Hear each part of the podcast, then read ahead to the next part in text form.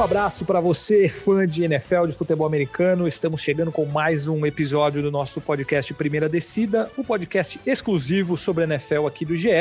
Vamos falar hoje sobre alguns assuntos, algumas novidades da NFL nos últimos dias. A NFL anda um pouco parada, mas temos novidades recentes e também sobre os jogadores de defesa para o draft. Nas últimas semanas fizemos episódios falando sobre os quarterbacks, falando sobre os jogadores de ataque. E hoje, se você quiser conhecer quais são os principais prospectos defensivos do draft, falaremos sobre eles. Estou aqui com Giba Pérez e Rafael Marques, dois companheiros. Paulo Conde, com seus compromissos de paternidade, não poderá participar hoje. E a gente vai falar também sobre alguns outros assuntos de novidades que aconteceram aí nos últimos dias. Rafão, Giba, um abraço para vocês. Eu vou começar colocando uma notícia que é, ela é triste, mas ela poderia ser, ela não, não pode ser considerada triste nesse caso, que é a aposentadoria do Alex Smith. O, quarterback que teve uma temporada de ressurreição, digamos assim, com o Washington Football Team na, na última temporada, né? Relembrando rapidamente a história dele, ele teve uma sofreu uma fratura, uma lesão grave na perna. É, e aí essa lesão ele acabou passando por uma cirurgia. A partir dessa cirurgia ele passou a ter vários outros problemas de infecção é, e da cirurgia deu errado, enfim. E aí no fim das contas ele acabou é, passando por outras 17 cirurgias na perna, entre parte de, de pele, de musculatura, da própria fratura, é, fratura de problemas de infecção, outras 17 cirurgias. Passou por uma recuperação absurda, ficou acho que dois anos sem jogar.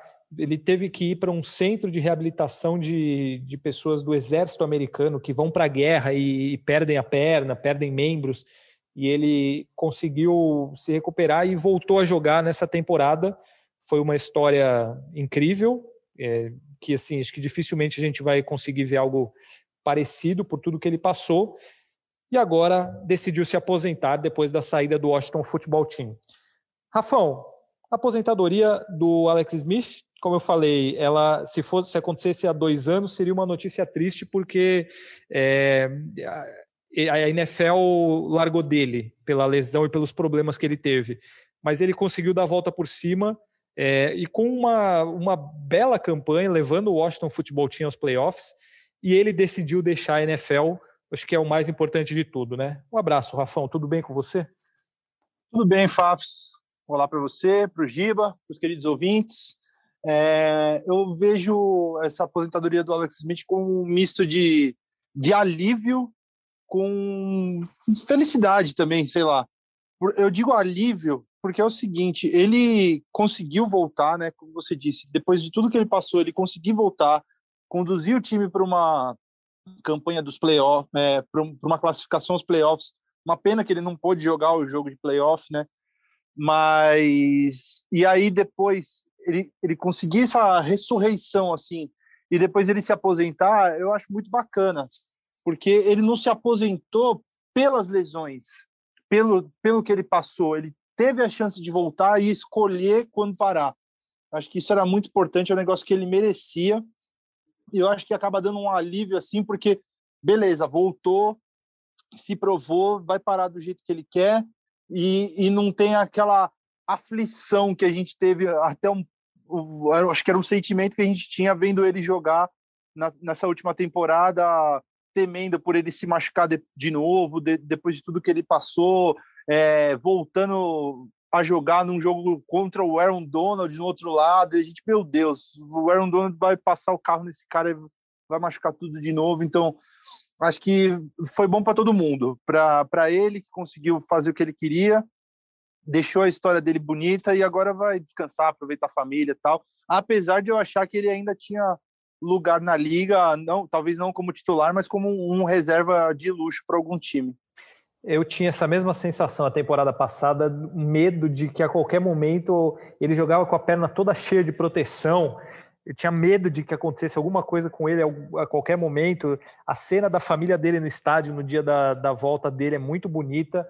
É, é uma história incrível. Assim, para quem não acompanhou, o Alex Smith ele não foi um quarterback genial, mas ele foi um, um bom quarterback, um quarterback muito seguro, é, teve boas passagens pelo Kansas City Chiefs, pelo San Francisco 49ers, e, e para ter uma ideia de, do quão bom esse cara é, do quão. E até como pessoa, o, o pai do Patrick Mahomes diz que se não fosse o Alex Smith, é, talvez o Patrick Mahomes não teria evoluído tanto é, na carreira como quarterback, porque o, o Patrick Mahomes é, jogou um tempo com o Alex Smith e aprendeu muito com ele. É, Giba, qual é o, o, tamanho do, do Alex Smith na, nos últimos anos da, da NFL, tanto pelo que ele conseguiu dentro de campo, como pessoa e como fora de campo? É, acho que na última temporada, só dele pisar na, na sideline, ele já era um vitorioso depois de tudo que ele passou, como vocês falaram aí. Ele passou por situações muito desagradáveis, ele fazia enxerto na perna, então, é, é, foi uma situação muito difícil e ele ter conseguido voltar a andar já era uma vitória, né? Ele tinha o risco de ter que amputar a perna. Ele então, correu ele jogar, morrer, né? Ele correu um sério risco é, ele de morrer. Morrer. Correu de morrer, depois ele teve o risco de amputar a perna. Então, voltar a jogar era certamente a última das preocupações dele, mas ainda assim, ele conseguir fazer isso era uma vitória. Ele conseguiu e conseguiu bem, não foi é, tapando buraco. Ele foi lá e conseguiu levar o Washington mesmo dentro da, de uma divisão que a gente sabe que não fez uma grande temporada, mas ele levou o time aos playoffs. Então, isso aí já era uma vitória absurda para ele, e ele, infelizmente, não conseguiu jogar o jogo contra o Tampa Bay Buccaneers, mas é um jogador que fez um bom papel na liga. Ele foi uma, uma primeira escolha geral de draft, no draft que teve Aaron Rodgers, né? Então, ele era uma promessa grande saindo da universidade, o São Francisco Fernandes escolheu ele. Então ele fez, ele fez boas campanhas no São Francisco Fernandes, levou o time aos playoffs, levou o time à final de conferência, é, acabou substituído pelo, pelo Kaepernick por causa de uma campanha espetacular, mas ele era o time já tinha um excelente nível com ele. Aquele time era muito bom e ele era um bom quarterback. E depois, quando ele foi para Kansas City, novamente ele levou o nível do time, levou o time aos playoffs e foi um tutor muito importante para o Mahomes, como você citou, o Crepaldi foi um tutor muito importante para o Mahomes na temporada de calor dele, em que ele não jogou. Ele ficou como reserva do, do, do Alex Smith e aprendeu muito nesse, nesse período. Ele, ele, mesmo elogia, o pai do Mahomes elogia. Quando ele foi para Washington, já uma, uma parte mais veterana da carreira dele, ele estava fazendo uma campanha de playoff com o Washington quando ele sofreu a lesão que tirou da temporada e fez ele passar por toda essa peregrinação de dois anos sem jogar. Então, é um excelente quarterback, é um cara que seria titular na NFL até hoje, se não fosse o problema. E creio que a lesão, obviamente, encurtou a carreira dele, mas para mim ele termina num rol bem interessante na liga. É um cara que vai ter seu nome lembrado por muitos torcedores que viram ele jogar. É, e é legal a gente deixar claro também que ele não vai ser lembrado só pela é, volta por cima fantástica que ele deu. Ele vai ser lembrado também pelo quanto que ele jogou, né? Foi um, um quarterback muito bom, teve seus bons momentos e agora boa sorte para ele nessa nova fase da carreira. Vai curtir os milhões de dólares que ele ganhou, curtir com a família merecidamente, porque ganhou por e, mérito. E... Acho que deixa eu interromper. Eu Diga. acho, não descartaria ele virar um treinador de quarterback no futuro próximo. Assim, acho que esse ano não, ele deve dar uma descansada agora, mas ele surgiu de volta como um treinador de quarterback, eu não, não ficaria surpreso se isso acontecesse, e aí se, se desenvolvendo como treinador naturalmente. Né? Sim, até a própria história dele com o Mahomes credencia, né? não totalmente, claro, mas dá uma amostra do, do quão bom ele é como, como tutor, de, de ensinar, de ter essa paciência. Inclusive falam que ele é. O Colin Kaepernick foi reserva dele também, aí ele se machuca, o Colin Kaepernick leva o São Francisco ao, aos playoffs, enfim, até o Super Bowl. É, então é um cara que pode ensinar muita gente e, boa sorte para ele que, que tenha uma campanha é, tão boa na, na vida de aposentado quanto ele teve na NFL. Antes da gente falar sobre os jogadores de defesa do draft, duas novidades, duas notícias que aconteceram nos últimos dias na NFL começar pelo Giovanni Bernard no, no Tampa Bay Buccaneers, ele que jogou por muitos anos no Cincinnati Bengals, sempre foi um running back bom e principalmente recebendo passes. É, o ano passado ele recebeu é, o mesmo número de passes que o AJ Green, por exemplo, no Cincinnati Bengals. O, o Tampa Bay Buccaneers trouxe de volta para essa temporada, que vem agora em setembro, todos os titulares do ano passado, que já é algo raro. E agora consegue um jogador que dá uma alternativa a mais para o Tom Brady. Ele não vai ser titular, mas ele é um cara que pode ajudar ali o Ronald Jones e o Leonard Fournette, com, principalmente recebendo passes. É, às vezes numa terceira descida. É, ele é um running back bom, ok, não é incrível, já está em final de carreira, mas é, ele tem essa qualidade muito boa que os outros não têm. O Leonard Fournette é um cara mais de, de corridas firmes, de trombar na, na, defesa. O Ronald Jones também, embora também receba passe, mas é um cara que, que corre muito bem. E o Giovanni Bernard traz essa, essa nova arma, digamos assim, que o Tom Brady usava muito no New England Patriots com o James White e vários outros que ele usou dessa maneira. Rafão, é uma, uma alternativa interessante que ganha o, o Tom Brady no, no Tampa Bay, né? É, eu acho que ele vai ficar como você disse, ele vai ficar atrás do, do Leonard Fournette e do Ronald Jones. Vai ser uma opção para diversificar o ataque ali, talvez uma situação de, de, de corrida, numa, numa, em alguma descida que seja uma situação clara de corrida para tentar alguma coisa diferente, mas não vejo o, o Giovanni Bernardo como sendo um cara que vai influenciar muito em vitórias para o Tampa Bay Buccaneers, a princípio, né? Porque a gente pensava um pouco isso também sobre o Leonard Fournette. Ele chegou lá e fez uma grande temporada na, na, na temporada passada. Então, é sempre assim, né? O, o, o, Tampa Bay ele conseguiu trazer todo mundo de volta, vai trazendo um jogador aqui, um jogador ali. Como você vai ver, os caras estão com um time bizarro de bom. Então, uma opção a mais. Outra novidade, já Davion Clowney no Cleveland Browns. Ele decepcionou bastante no ano passado. É, não teve nenhum sec. Acho que estou certo. Acho que não teve nenhum sec nessa, nessa temporada que passou. Se eu estiver errado, me corrijam, mas eu acho que é isso. É um jogador que entrou na liga com muita expectativa, mas acho que ele não correspondeu àquilo que se esperava dele. Giba Pérez, o quanto que o Jadavion Clowney ajuda o Cleveland Browns e quanto fica mais forte essa defesa com este jogador? Então, é, o Clown é um cara que foi uma primeira escolha geral, ele era muito talentoso no college, mas quando chegou na NFL ele não conseguiu mostrar tudo que se esperava dele, muito por conta das muitas lesões que ele teve em Houston, quando ele jogou ao lado do J.J. Watt, né? ou ele estava lesionado, ou o J.J. Watt estava lesionado, o que era um problema. E aí, quando ele foi para o Tennessee ano passado, eu achava que ele de fato elevaria um pouco o pass rush do Tennessee. Só que ele tinha um problema lá que era, não tinha mais ninguém para jogar com ele, né?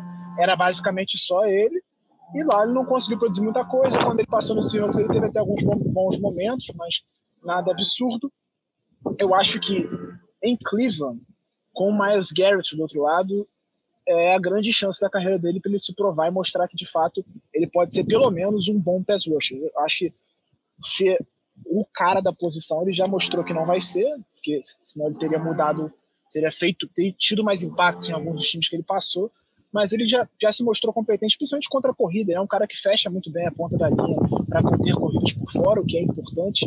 É um fator subestimado em muitos pass rushers da, da, NFL. Tem alguns caras que são muito bons nisso e são subestimados por conta disso, então ele faz isso muito bem. Só que ele precisa também chegar ao quarterback, é a função dele, e ele não conseguiu fazer isso ano passado, não tem conseguido fazer com consistência. Só que tendo Miles Garrett do outro lado, isso facilita muito a vida dele. A DL do Cleveland Browns é muito boa acho que ele está no melhor ambiente possível para ter sucesso. E acho que ele vai acrescentar, sim, ao jogo do Cleveland Browns, vai ajudar bastante.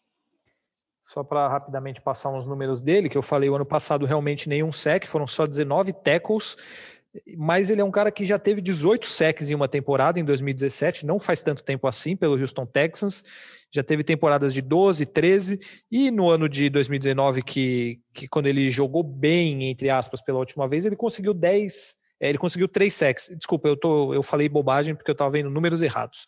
Ele, fe, ele teve o máximo na carreira de nove sacks e meio pelos Texans nesse ano de 2017. Teve outro ano com nove. O ano passado, nenhuma, nenhum sack. É, no Seahawks, ele teve três sacks, uma interceptação. Então, assim, ele vem caindo ano a ano. Mas eu, eu concordo. Acho que jogando ali numa, numa linha que tem jogadores como o Miles Garrett, que pode até sobrar espaço, entre aspas, para ele porque a atenção do, da, da, das linhas ofensivas geralmente vai em cima do Miles Garrett mesmo e acaba sobrando espaço, entre aspas, para ele chegar no quarterback e fazer o trabalho dele. Então, acredito que, que pode ajudar também é, essa linha do, do Cleveland Browns. Acho que é a última chance dele se provar como sendo um jogador de destaque, né? Ah, como sim. sendo considerado um dos melhores da posição dele, porque é o terceiro time dele em três temporadas. E se ele não se provar nessa, ele vai acabar caindo de, de, de posição ali, de, de, do jeito que ele é considerado dentro da liga. Ele vai ser considerado um cara para formar grupo, tal, não um cara que vai chegar e assumir a posição e tudo mais. É isso aí. Passamos pelas novidades da liga, agora vamos para aquilo que podemos esperar dos jogadores de defesa deste draft, draft que acontece no final deste mês, é, ali entre 30, 29 e 30 e dia 1 né, se eu não me engano, mas é no finalzinho deste mês, é, quando as equipes, as franquias fazem suas escolhas de novos jogadores e hoje vamos falar sobre os jogadores de defesa, os principais nomes defensivos deste draft.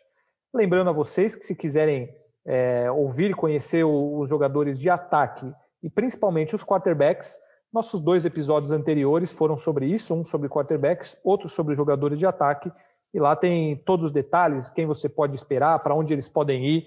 Só voltar aí no nosso podcast que tem nas edições anteriores. Vamos lá, vamos começar falando sobre os jogadores de defesa. E uma coisa que me chama atenção nessa, nessa loteria que vem pela frente é o seguinte: diferentemente dos últimos anos, a gente não tem nenhum jogador de defesa como grande destaque do draft. Pelo menos nas primeiras posições, é um draft muito dos jogadores de ataque. Nos últimos anos, a gente tinha o, Nick Bosa, o Chase Young, o próprio Miles Garrett que a gente citou, que foram jogadores escolhidos ali entre primeira e segunda posição é, e de muito potencial. Nessa temporada, nesse draft que vem agora, é, não temos grandes nomes assim nas primeiras posições. Ô, Giba, o, tem alguma explicação para isso? Tem algum motivo específico para isso? Ou é, é uma coisa que calhou de ter muito quarterback bom, muito jogador de ataque? E assim, você espera algum jogador de, de defesa entre os dez primeiros? Eu acho que a, a, a, pandemia tem um impacto grande nisso, no sentido de que a posição mais valiosa da defesa, que é o pass rush, a, os caras mais talentosos da classe foram muito afetados pela pandemia, tiveram um número de jogos reduzido, então você fica mais receoso de apostar num cara desse tão alto sem ter a amostragem correta desses. Você tem caras talentosos, você tem os dois, os dois jogadores de Miami que eu gosto bastante, o Jaden Phillips e o Gregory Rousseau. O Gregory Rousseau começou o processo muito bem, está agora mais cotado para a segunda rodada. Você tem o Jason Owe, que é de Penn State, que teve uma temporada muito afetada. Alguns dos caras decidiram não jogar. Então, tudo isso influenciou bastante. E aí você soma isso, uma classe de wide receivers que é espetacular, uma das melhores dos últimos anos, junto com a temporada passada, junto com aquela de 2014, que traz um peso, né? você eleva os jogadores da posição. Você tem um grupo de quarterbacks muito talentoso e profundo, você tem pelo menos cinco caras cotados para a primeira rodada, e aí é a posição mais valiosa do jogo caras que no ranking geral talvez não estejam tão altos no top 10, por exemplo, mas que por ser quarterbacks vão ser escolhidos ali em cima. Além do fato de que tem alguns jogadores de linha ofensiva também muito bons. Você tem um grupo de tackles interessante, você tem um jogador de interior de linha muito talentoso, que é o Vera Tucker. Acho que tudo isso tem um impacto. Então, principalmente por conta da, da pouca amostragem, da, do, do impacto da Covid nos é, pass rushers, eu acho que é de, talvez a gente não tenha um jogador defensivo entre os dez primeiros. Se sair, eu acredito que vai ser um dos cornerbacks e eu aposto no, no Certain de Alabama, que para mim é o melhor da classe. Para você, Rafão, é, antes da gente falar especificamente em, em, nomes de quais são os melhores que a gente pode esperar, é, você acredita em alguém no, no top 10? Eu tô com o Giba, eu acho que o Patrick Surtain ele deve ser a escolha do Dallas Cowboys, muito provavelmente, na décima posição, e, e, acho que é o único jogador de defesa que sai entre os 10. E eu acho que é o, provavelmente vai ser o único, talvez tenha mais um, no máximo dois, que sai entre os 15 primeiros. Eu acho que vai ser isso, dois, no máximo três jogadores de defesa entre, os 15 primeiras, entre as 15 primeiras escolhas. Muito diferente do que foi ano passado, que tivemos seis escolhas de jogadores de defesa entre as 15 primeiras. É, ano passado a gente tinha o Chase Young, foi o Derrick Brown para Carolina, tinha os, os cornerbacks, que foi o Jeff Okuda, o CJ Henderson. Então foram vários jogadores de defesa que acabaram se posicionando ali no, no top 15. E, e, é uma coisa que a gente não vai ver esse ano. É, por exemplo, tinha o Caleb Farley, que no começo do processo do draft, talvez ele, ele fosse ranqueado até acima do Patrick Sertain, ele acabou tendo alguns problemas de, de lesão, ele teve que operar, se não me engano, uma hérnia na, na coluna, uma operação que tipo já, já foi feita, já foi bem resolvida tal, mas acabou afetando a posição dele no draft. Provavelmente ele vai ser escolhido no final da primeira rodada, ali do meio para o fim da primeira rodada, talvez na segunda até. Mas eu acho que é uma classe de pass rushers, de edges, de defensive ends, que eu acho que ela é muito cercada de dúvidas também. Você não tem um prospecto como a gente teve nos últimos anos, como o Chase Young, o Nick Bosa, o Joey Bosa, Miles Garrett, que são, eram jogadores que a gente tinha certeza que iam chegar na liga e iam render. Dos Eds agora, o, todos os nomes que o, que o Giba citou, o, o Jalen Phillips, o, o Gregory Rousseau, o Quiripay de Michigan também, todos os, os edges dessa classe, eles, eles têm alguma falha no jogo deles ou alguma é, bandeirinha vermelha ali no jogo deles, é, seja questão física, seja questão de, do, do estilo de jogo mesmo do jogador, que não fazem com que eles sejam cotados para estar tá, de, de serem selecionados lá em cima, lá no top 10. Então, é, eu acho que os times ficam receosos disso. Não vão gastar uma escolha de top 10 num, num cara que tem algumas dúvidas no estilo de jogo deles. O, próprio Rousseau que o, que o Giba citou aí, ele não jogou a temporada passada, né? Preferiu ficar treinando por conta da Covid, se ficou elegível para o draft já há um bom tempo ele avisou, não jogou, ficou fora, ficou para treinar. Aí também parece que no, no Pro Day lá de Flórida ou Miami, não lembro agora. Miami. A, Miami. Ele foi super mal, né? Ele foi muito mal, até o Jalen Phillips, que também é de lá, teve uma, é, uma nota muito maior do que a dele. E, então, é, parece que o, o, período que ele, que ele ficou só para treinar não deu, não deu o resultado que esperava.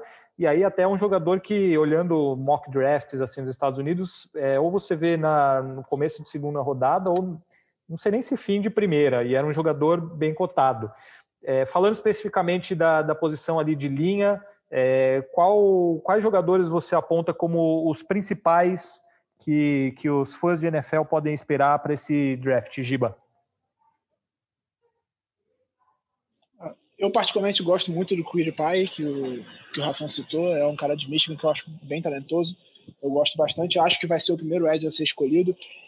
Mas é, nesse sentido da insegurança dos jogadores, é, se você olhar os mocks, você vê uma variação muito grande dessas posições. Eu já vi mock com o Curipay saindo no final da primeira rodada, já vi mock com ele saindo ali top 10, top 15, mais ou menos. Então, existe muita incerteza quanto a quem é o melhor pass rusher dessa classe. Eu gosto bastante também do Aziz Ojulari, de Georgia. É um jogador muito interessante, que fez um excelente Pro Day também, ele se destacou muito fisicamente no, no Pro Day. O Jason Owe, de, de Penn State, eu não sei falar o nome dele, O-W-E-H. Owe. Owe, né? É, Jason Owe, de Penn State. É um jogador muito interessante, um cara que é, tipo, atlético demais, rápido, explosivo a beça, que está ganhando muito espaço nos, nos boards por causa do, dos testes físicos dele na, nesse período final do draft, né? mas que também não jogou na última temporada, se não me E, então é um cara que existe muita incerteza quanto à parte técnica dele. Mas é um cara que eu gosto bastante que, se seu time está ali no final da primeira rodada, é possível que ele esteja disponível. E ele tem subido bastante. Ele nem era um cara tão citado no começo do processo, para ser escolhido na primeira rodada, mas agora ele está começando a aparecer ali no, no, final da primeira rodada, começo da segunda. Então é um cara bem interessante. E você Eu acho que esses caras todos aí de desempenho numa, numa só temporada, se você fosse pegar o Gregory Rousseau, por exemplo, que não jogou a temporada passada, mas em 2019 pela Universidade de Miami ele teve 15 sacks e meio numa temporada e 19 tackles, 19,5 tackles para perda de jardas. Então é um cara que teve uma, um, uma temporada, pelo menos, da carreira dele que foi espetacular. Mas é, com esse negócio de não ter jogado, de ter feito opt-out na temporada passada, e ainda ser um cara meio cru para a posição tal, e muito novo, é, acaba afetando. E, e, como o Fafs falou também do, do Pro Day dele, que não foi muito bom. Isso acaba levantando dúvidas sobre o jogo, né? Como o cara se cuidou durante esse ano que ele não teve temporada tal.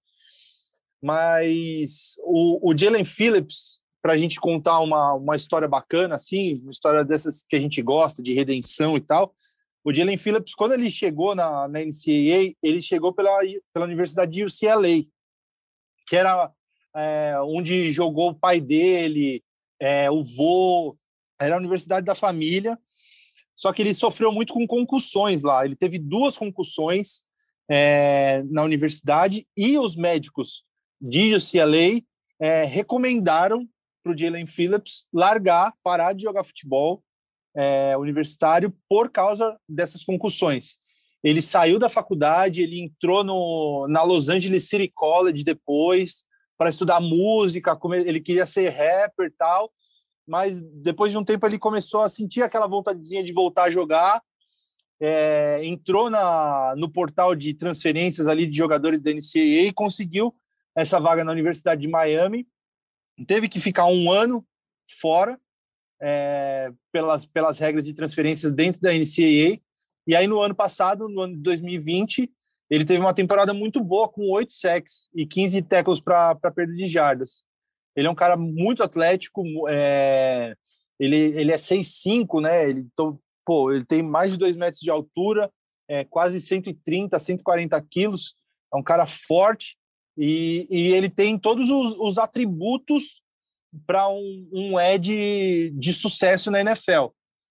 Mas essa questão da, da, das questões médicas dele são o pé atrás que a galera tem com ele. Mas para mim pode ser talvez o melhor prospecto dessa classe se conseguir ficar saudável.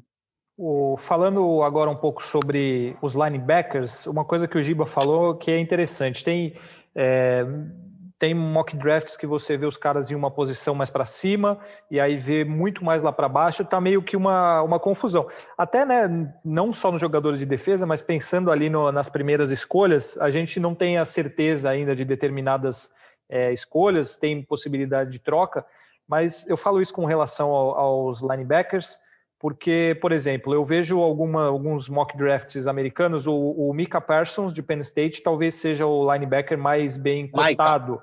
Micah. Mas aí tem o Zaven Collins, de Tulsa, só que aí é, eu já vi o, o Micah Parsons em, saindo em nono, possivelmente, ou em décimo sétimo, com o, o Zaven Collins saindo na frente dele. É, Giba, são esses os dois principais nomes de, de linebacker da, dessa loteria ou você colocaria algum outro jogador aí entre eles? É, tem esse, esses dois. O Steven Collins eu vejo ele mais cotado no final da primeira rodada, não, não, não acho que ele suba tanto. E tem o Jeremiah Osu Koramoa, que para mim é o cara. É, eu sempre digo, quando eu falo sobre linebackers na NFL, falando sobre NFL moderna mais especificamente, que linebacker, inside linebacker, que não sabe cobrir, que não sabe cobrir passe, não serve para nada. Ele só vai conter corrida e ele é um linebacker antigo. O, o é um cara que tem um potencial atlético muito grande, ele é bem explosivo, ele contra a corrida é excepcional, mas ele tem alguns problemas ainda em fazer leituras de cobertura. Nesse ponto, eu acho o Coramoa melhor do que ele, e talvez eu escolheria o Coramoa antes dele. Eu acho que ele é um, o, Micah é um cara mais completo, mas ele tem alguns problemas fora de campo também. Ele teve que trocar de, de escola por incentivar protestos e eles chamam de riots, né? Tipo, briga, revoltas, vandalismo, né? É. Vandalismo, né? Mais ou menos na, na escola ele foi obrigado a trocar por causa disso. Ele saiu na mão com um companheiro de Penn State por causa de uma brincadeira. Ele trocou socos com o cara e os dois se enforcaram uma brincadeira saudável, né? É, não, ele, come, ele começou acho que meio que jogando água no cara, eles começaram a discutir, trocaram um soco, se enforcaram, foi um negócio mais, mais pesado. Então, ele é um cara que tem algumas red flags fora de campo que preocupam os times e estão fazendo ele cair um pouco nos botes por causa disso. Quem nunca trocou que socos e, e, enforcou um amiguinho, né? Começou numa ah, brincadeira. Nunca, né? É normal, né? Quem nunca enforcou um colega de, de profissão? É... E aí, isso está fazendo ele cair um pouco. Antes, ele ia até cotado para ser o primeiro defensor escolhido, na frente até do, do, dos cornerbacks que a gente citou anteriormente mas ele vai cair um pouco, deve sair na metade da primeira rodada, algum time do, do, meio da, da, primeira rodada deve pegar ele. E acho o Coramoa um cara mais interessante no sentido de cobertura de passe, principalmente com, com os tarentes tendo um impacto tão grande no jogo aéreo, você precisa de um linebacker que consiga cobrir passes. E aí eu, é um cara que eu acho que vale ficar de olho. Eu concordo com, com o Giba nessa questão dos passes. Isso tem sido um diferencial muito grande de determinados é, linebackers que, que desviam passes, às vezes conseguem interceptação. E isso realmente faz muita diferença, é, considerando que hoje não, não há mais espaço para aquele cara que só é, ajuda a conter o jogo corrido. É uma função importantíssima na, nas defesas. Rafael Marques, os seus linebackers preferidos neste draft? É isso. Eu acho que o Micah Parsons ele é o meio que o coringa desse draft aí. Ele vai decidir muita coisa da, da ordem do, dos jogadores depois ali da, da décima posição, eu acho. Porque se ele for escolhido, e ele tem chance de ser escolhido, talvez ali em sétimo por Detroit, talvez até pelo Denver Broncos, eu não, não duvidaria, ele cairia muito bem no, no sistema do, do Vic Fangio ali. Seria porque de talento puro mesmo, eu acho que o, que o Micah Parsons ele é o, o, o cara mais talentoso entre os linebackers dessa classe. Mas eu acho que o J.O.K., o Coramoa, ele, ele é, como o Giba falou, ele é um cara muito versátil. Ele me lembra muito o Isaiah Simmons, que foi draftado pelo, pelo Arizona Cardinals na, na temporada passada, na oitava posição. E que é o, o, linebacker moderno da, da NFL, né? O cara que, que ele consegue cobrir bem o passe, é o cara que vai caçar os Tyrants ali no meio do campo e ele caindo, por exemplo, numa numa divisão, por exemplo, draftado pelo Los Angeles, pelo Las Vegas Raiders, por exemplo, jogando duas vezes por ano contra o Travis Kelce, é, seria um cara muito útil para o time. Mas entre tem o Micah Parsons, tem o J.O.K., tem o Zayvon Collins, como vocês falaram também, e acho que um outro cara que me chama muita atenção é o Jamin Davis, de Kentucky, que eu gosto muito do jogo dele também. Muito bem, passamos bem pelos linebackers. Antes de passar para os jogadores de secundária, é, temos os jogadores de interior de linha. Rafão, quem você destaca? Você que gostaria de falar sobre essa posição? Eu acho que tem um grande nome, o principal nome que é o provavelmente o único que vai sair na primeira rodada, que é o Christian Barmore, o defensive interior de Alabama, o cara que acabou com o jogo na, na final da NCAA no, na última temporada, contra, na final contra o High State. Ele é um cara que ele teve oito sacks na última temporada também. Ele é aquele cara que o time que tiver precisando um jogador naquela posição de, de three tech, aquele defensive interior que vai é, perfurar a linha ofensiva adversária e caçar o quarterback por dentro, é, o Christian Barmore é, é esse cara. Teve um sec na, na final, dois tackles para perda de jardas também. Eu acho que é o único que se destaca muito nessa classe. Talvez outro jogador. É, é, uma, é uma classe que tem jogadores com nomes muito difíceis, inclusive, de, de se pronunciar, porque tem o jogador da, da Universidade de Washington, o Le, Levi Oniuzuriki, Onuzuriki, é, jogador da Universidade de Washington, que também tem muito talento, deve sair ali talvez na segunda rodada. O Marton, Marlon Tuipuloto, de USC também.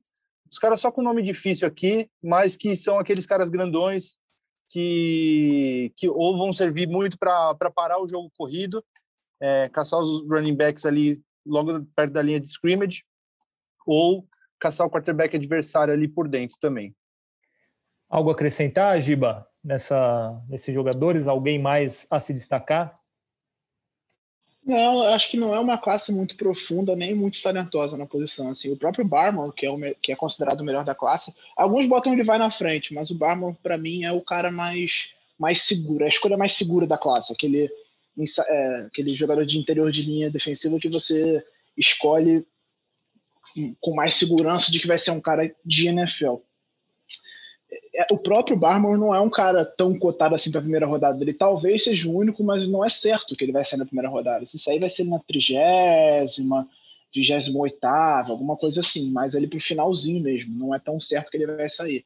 É uma classe de fato pouco talentosa e pouco profunda na posição, porque você tira ele, você tira o Levi e já começa a descer bastante assim, os boards. Então, a tendência é que seja no máximo o Barmore escolhido na primeira rodada. Diferente do Derek Brown, que foi citado anteriormente, que é um cara que foi E o Javon Kinlaw também, né? Saiu na posição número 13 para o 49ers.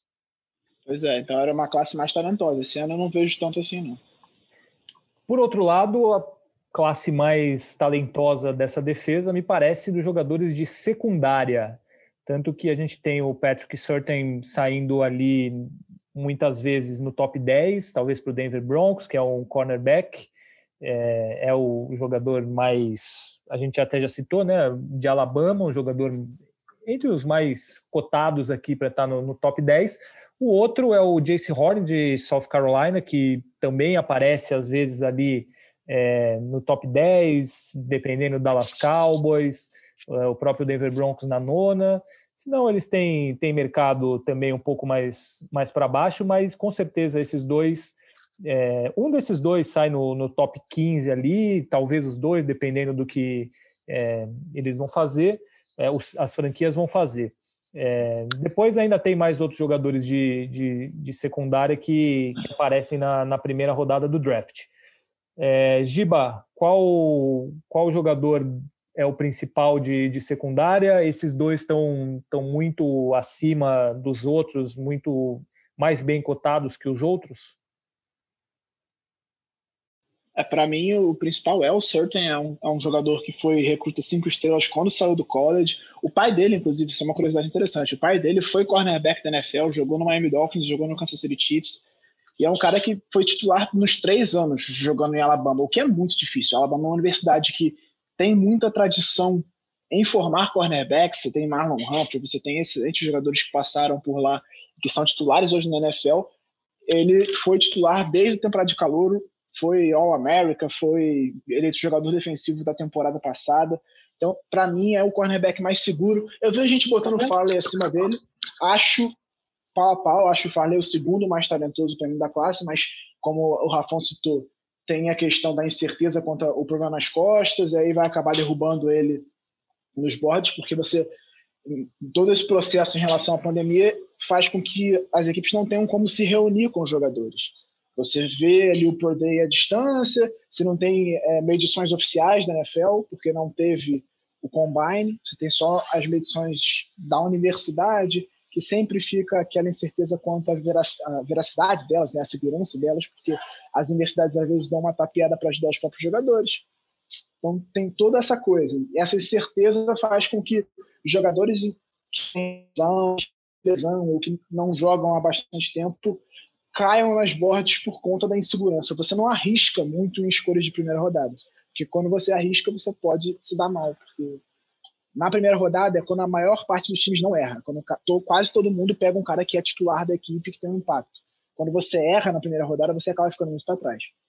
Eu acho que isso vai fazer com que o Farley caia bastante, apesar dele ser talentoso. E aí tem o Horn, como você citou, que também é um jogador bem interessante, mas eu acho que já é ele para metade, segunda metade da primeira rodada, porque para mim os únicos caras que eu vejo que podem entrar assim, no top 15 com segurança são o, o, o Certain e o próprio Farley, que eu acho que são os mais talentosos.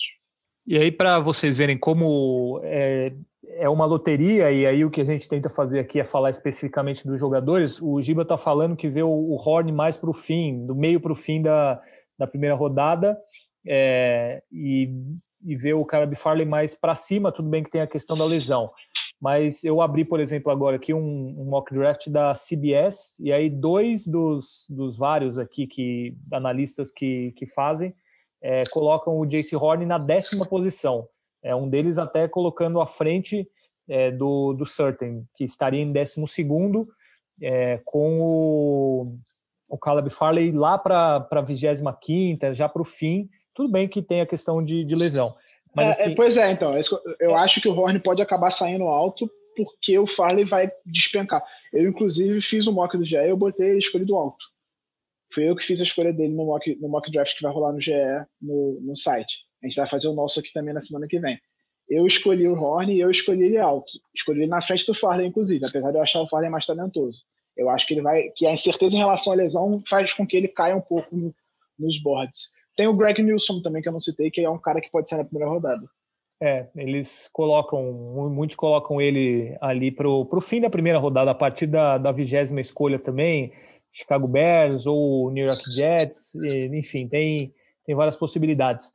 Rafão, a, a sua avaliação sobre os nomes de secundária para esse draft?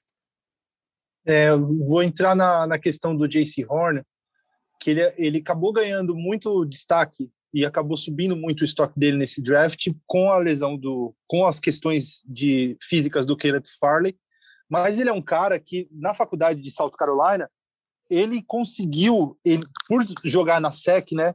Ele é um cara que tem uma uma competitividade, ele joga contra uma, uma competição muito forte.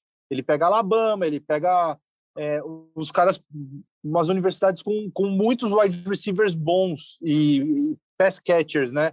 Então, alguns números da, do Caleb Farley que o PFF, o Pro Football Focus, soltou hoje, eu tinha visto, fui até recuperar, porque me chamou muita atenção.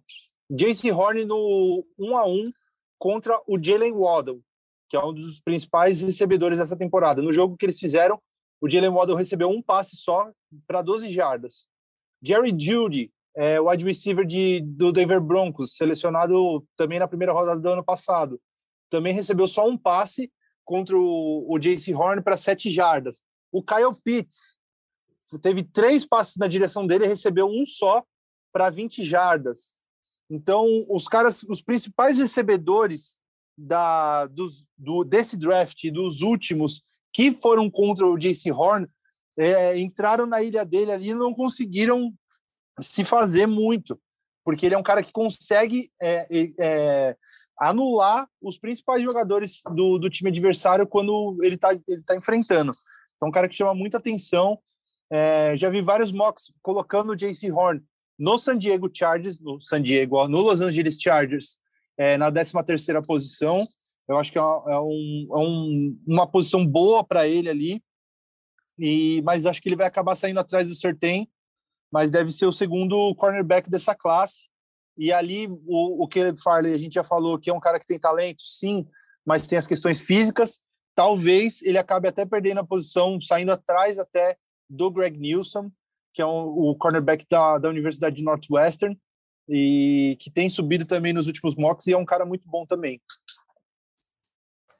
Tem um jogador de secundária que me chama atenção nesse draft, que não está entre os mais cotados, como vocês citaram, não que me chama atenção pelo, pela qualidade, porque isso eu vou perguntar para vocês, que é a Santos Samuel Jr. É, Sim, ele, o filho. O filho. Ele está cotado para sair ali no fim da, da primeira rodada. Pode ser que saia depois, mas existe a possibilidade dele aparecer ali. É, para quem não, não conhece ou começou a acompanhar a NFL há pouco tempo, a Santos Samuel, o pai, foi um jogador de secundária muito bom, excelente, que jogou no New England Patriots, ganhou dois títulos pelo New England Patriots, é, teve uma carreira fantástica com, com os Patriots. Eu lembro quando eu comecei a assistir NFL ali com mais afinco, lá para 2007, até um pouco antes, né, 2005, 2006, é, adorava ver o Asante Samuel jogando no, no New England Patriots e o Bob Sanders jogando no Indianapolis Colts. E agora temos o filho, é o sinal que a gente está ficando velho, né? Temos o filho do Asante Samuel entrando na NFL. É, por aquilo que ele jogou na universidade, tem potencial para. É difícil, óbvio, falar que vai superar o pai, mas para ter uma história tão boa quanto foi a do pai na NFL? Eu acho que sim, cara. Ele teve três interceptações na temporada passada, jogou pela Universidade de Florida State, então entrou no terceiro time da, da, da ACC, né? Ele era capitão, é, liderou o time em interceptações, não jogou o final da, da temporada passada, né? É, mas ele é um cara que, que pode ser que sim, talvez ele tenha, é, sei lá, herdado as qualidades do pai, mas ele, ele, é, um, ele é um cornerback, ele é um pouco. É, ele não tem tanta estatura como se espera de um, de um cornerback para ser aquele cara que vai ser da marcação um por um. Então ele pode ser o cara que vai ficar ali jogando mais no, no slot, um nickelback talvez, é, mais parecido, sei lá, com alguma um pouco parecido com o Jair Alexander do, do Green Bay Packers, mas eu acho que ele tem qualidade para ser um titular bom e de repente evoluir para quem sabe um dia ser um pro bowler, mas não vai ser aquele cara para chegar e resolver logo de cara, vai precisar evoluir, trabalhar algumas coisas no jogo dele, mas pelo menos talento no gênio ele tem. Hoje, é, eu acho que tem quantos anos? Eu 27. Ah, você não é tão, tão mais novo assim. Então você acompanhou, é, chegou a acompanhar o Asante Samuel jogando em campo? É, um pouco, um pouco. É, sobre o, o, filho, acho dif... não, é difícil dizer, o cara vai chegar na NFL ainda. O pai foi quatro vezes Pro Bowler, né? É um cara de, de excelente nível, fez uma história muito bonita no New England Patriots. Então, para chegar lá, ele vai ter que ralar um pouquinho ainda vai ter uma competição forte, porque tem muito cornerback bom no NFL, então para você ser chamado para Pro Bowl dá um trabalhinho. Pela questão da altura, de fato, ele se encaixa bem no slot, mas ele não tem tanta experiência. Ele tem alguma, mas não tem tanta experiência jogando no slot no college. Ele é um cara que é, é um cornerback muito físico, apesar de ser baixo, ele disputa bem as bolas, ele consegue jogar contra recebedores mais fortes, mas ele precisou melhorar a, a, a cobertura dele no sentido de estar tá bem na hora de atacar a bola ele não é um cara de atacar tanto assim a bola, ele é aquele cara mais de pressionar de scrimmage, de atrapalhar o recebedor, mas ele tem potencial para ser interessante. Acho que no começo vão tentar botar ele no slot, mas ele ainda pode jogar no outside se ele fosse, se ele fosse desenvolvendo com calma. O Rafão comparou ele com o Jerry Alexander. Eu comparo, e é uma comparação que eu vi no The Draft Network, que é um, para quem gosta de acompanhar draft, é um site muito legal que faz ranking, que faz várias coisas interessantes lá de fora é, eles comparam ele muito com Denzel Ward de, de, do Cleveland Browns, que é um jogador muito bom. O Ward é mais talentoso, mas em termos de comparação, eles fazem essa comparação dele. É isso que eu ia dizer. Se a comparação é com o Denzel Ward, ele tem um, um futuro bom na liga, porque o Denzel Ward é um, é um ótimo jogador de secundária. É, ah, mas aí é de estilo, não necessariamente de talento. Não, claro, claro. É, mas é, é, uma, é uma referência muito boa. E ele tem o, tem o gênio ali, né? Vamos ver se, se ele consegue puxar um pouco do que fez o pai, porque realmente era era demais poder ver o Asante Samuel jogando na época dos Patriots. Depois ele foi para os Eagles, não, não fez muito mais coisa, e logo também se aposentou, mas é, nos Patriots ele marcou época ali sendo campeão duas vezes no Super Bowl. É, algum último destaque? Algum jogador que, que vocês não falaram, querem destacar, ou a gente pode dar o nosso adeus? Os safeties, na, né? Na secundária tem os safeties, é, falar. Na primeira rodada você vai ter um só, né? Mas. Manda bala, Giba, fala aí. É, então, o único cara que está mais cotado na primeira rodada, que o TDN até ranca, é, bota ele ranqueado em 27 da, da, da, classe toda, de todas as, as, posições, é o Trevor Morig de TCU. É um cara que é aquele safety bem free safety, né? Que é aquele cara que fica mais em cobertura no fundo do campo, ele não é tanto de single high, ele é um cara mais de uma cover tree, por exemplo, que você tem dois caras afundando junto e ele fica com o centro do campo, que é a, que é a zona maior, ou até uma quarta, alguma coisa assim, mas é um cara que tem muito talento de cobertura no fundo do campo e que alguns times precisam, principalmente times ali no final da primeira rodada estão precisando. Então é possível que ele saia no final da primeira rodada, mas acho que além dele não tem muita gente que vai estar cotado na primeira rodada. Eu particularmente gosto de Evan Holland, mas é um cara mais cotado para a segunda rodada. Acho difícil que ele saia na primeira, diria improvável que ele saia na primeira. E tem outros jogadores interessantes da classe. Eu tenho um, um certo crush no, no Under Cisco, mas ele deve sair na terceira rodada, até um pouco mais para baixo do que isso. É um cara que tem muito talento de cobertura, mas que ele precisa ser lapidado em vários aspectos. Não é um cara para chegar e jogar é, garantido. Ele e o Rich Grant, Rich Grant também é um cara que eu gosto bastante. Você que. É que bem isso mesmo. Não, que é. entende muito do, deste assunto específico, Giba, é, tem possibilidades do Trevor Morgan para o Baltimore Ravens, como eu vi em alguns lugares? Eu não gostaria, porque eu acho que o Baltimore tem outras necessidades mais urgentes, mas safety é de fato uma necessidade do, do Ravens e faz todo sentido, porque é justamente esse tipo de jogador que o Baltimore vem precisando na posição. Os titulares no momento são o Deshaun Elliott e o Chuck Clark, são dois jogadores com características muito semelhantes, são safeties que chegam muito bem no meio do campo para encher a box, para conter corrida, que fazem uma blitz muito bem, mas que na hora que você precisa que esse cara faça uma cobertura em profundidade, ele vai tomar a bola, ele vai ter dificuldade, ele não vai conseguir colaborar muito. Isso foi um problema de Baltimore na temporada passada que não ficou tão escancarado porque tem excelentes cornerbacks. Mas, por exemplo, no jogo contra o Kansas City Chiefs, que o, o, o que o Mahomes teve tempo no pocket e o, o, o Leão, esqueci o caralho do branco no nome do. Andy Reid. Andy Reid, porra. O Andy Reid é, conhece muito bem o Marcus Peters, consegue fazer, conseguiu manipular ele. Na hora que ele passava em profundidade, o Deshaun Elliott e o Chuck Clark não conseguiam chegar, eles não ajudavam na cobertura. Então é uma necessidade de Baltimore, faz sentido o encaixe no time, mas eu acho que existem outras necessidades mais urgentes que podem ser sanadas nessa classe, como o wide receiver e pass rusher principalmente. Rafão, os safeties. Eu acho que, eu acho que o Trevor Moring não passa do Jacksonville Jaguars na posição 25 da segunda, na segunda escolha de primeira rodada do Jaguars. É uma escolha que tá batendo quase em todos os mock drafts que a gente vê. Chega lá na 25, o Trevor Moring ele sai para o Jacksonville Jaguars, que é uma, uma escolha que faz muito sentido, que o Jaguars precisa reconstruir a secundária deles é, em cima do CJ Henderson e chegando o Trevor Moring, eu acho que seria um bom passo para essa reconstrução da secundária do, dos, dos Jaguars. É, mas eu acho que a, essa classe de safeties ela mostra muitos bons, muitos bons valores ali a partir da segunda rodada, porque você pegando esses caras que o Giba falou, o Rich Grant, o Javon Holland, o Adrian Cisco, o Jamar Johnson, que é da Universidade de Indiana, o Ardarius Washington também de TCU, que jogava junto com o Trevor Moring. Eu acho que você pegando esses caras ali a partir da segunda, da terceira rodada, eles são bons valores é, de acordo com aquelas posições que, que vai ter lá. Mas talento de primeira rodada mesmo, só o Moring.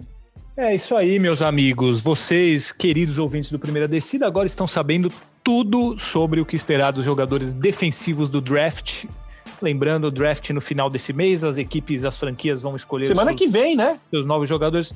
É, é, semana que vem, né? Eu tô contando de sete dias para frente, porque com nossa próxima gravação, mas já na semana que vem teremos é, o draft da NFL, que pode mudar o destino de muitas franquias. A gente vai trazendo todos os detalhes aqui. Semana que vem tem mais um episódio especial sobre o draft. Vamos fazer nossas escolhas, trazer todos os detalhes do que esperar dessa loteria importantíssima. Vamos embora, pois eu as doulas estão esperando, viu, pessoal? Eu vou ser papai, tenho a reunião, tenho a reunião com as doulas agora, aprender sobre o parto. É, e vamos lá. Rafão, um grande abraço a você, obrigado e até semana que vem. Valeu, Fafs. Um abraço para você, para o Giba, para os ouvintes, para as doulas. Até semana que vem. Valeu, Giba. Um abraço. Valeu, Fabrício. Um abraço. Um abraço, Rafão. Só fazer um jabá rapidinho, galera, acompanhar a cobertura do draft lá no ge.globo, ge.globo barra futebol e americano, vai ter mock draft, vai ter perfil do Trevor Lawrence, vai ter muito, muito material interessante para vocês nessas próximas semanas. Forte abraço, até a próxima. É isso aí. Acompanhe todos os detalhes do draft lá no GE. Também, se vocês quiserem ouvir sobre os jogadores de ataque e principalmente sobre os quarterbacks, nossos dois episódios anteriores foram sobre isso. Então, muitos podcasts aí falando sobre esta importantíssima loteria do draft que acontece na semana que vem e será fundamental para muitas franquias. É isso, amigos. Obrigado pela audiência. Agradeço por terem nos acompanhado em mais essa edição do Primeira Descida e semana que vem a gente volta com mais um episódio do nosso podcast. Um grande abraço a todos e até a próxima.